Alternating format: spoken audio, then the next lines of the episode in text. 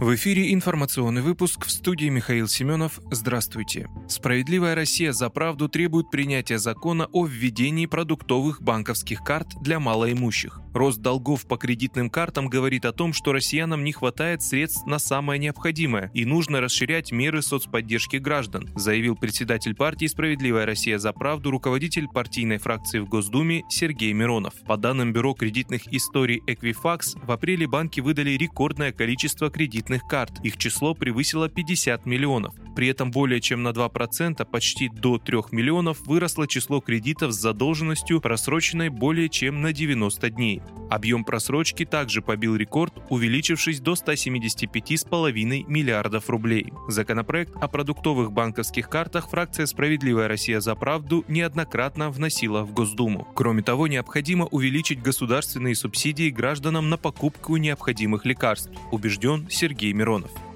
В России запустят льготную ипотеку на строительство домов своими силами. Правительство решило запустить в России пилотную программу льготной ипотеки под 9% годовых, которую можно оформить для строительства частных жилых домов своими силами, без оформления услуг застройщиков. Об этом сообщается на сайте Кабмина.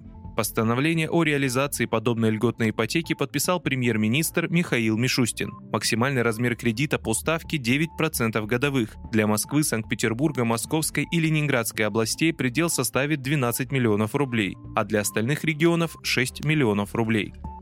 Эксперты назвали профессии, представители которых находятся под риском сокращения. Национальное рейтинговое агентство и аналитический центр НАФИ провели исследование и рассказали, какие специалисты находятся под высоким риском сокращения. Аналитический центр опросил 500 собственников бизнеса, первых лиц компаний и индивидуальных предпринимателей. По результатам исследования наиболее подвержены риску попасть под сокращение менеджеры по продажам. О готовности сократить число менеджеров по продажам заявило 17% компаний. Сократить сотрудников административно-хозяйственного обеспечения готовы 15% респондентов. Также в зоне риска находятся дизайнеры и HR-специалисты. Их планируют сократить 13% опрошенных. Практически вне зоны риска остается финансовый сектор. Более 60% не готовы увольнять работающий в нем персонал и бухгалтеров.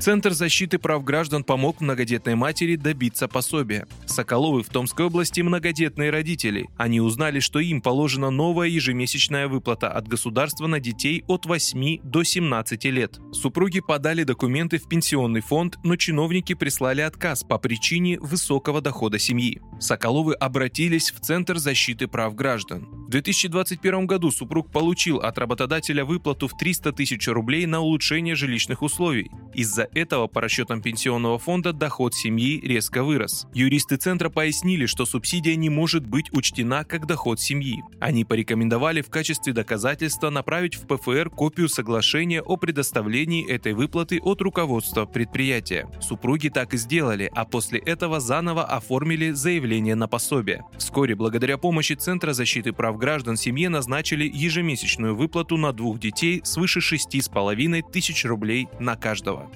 Вы слушали информационный выпуск. Оставайтесь на справедливом радио.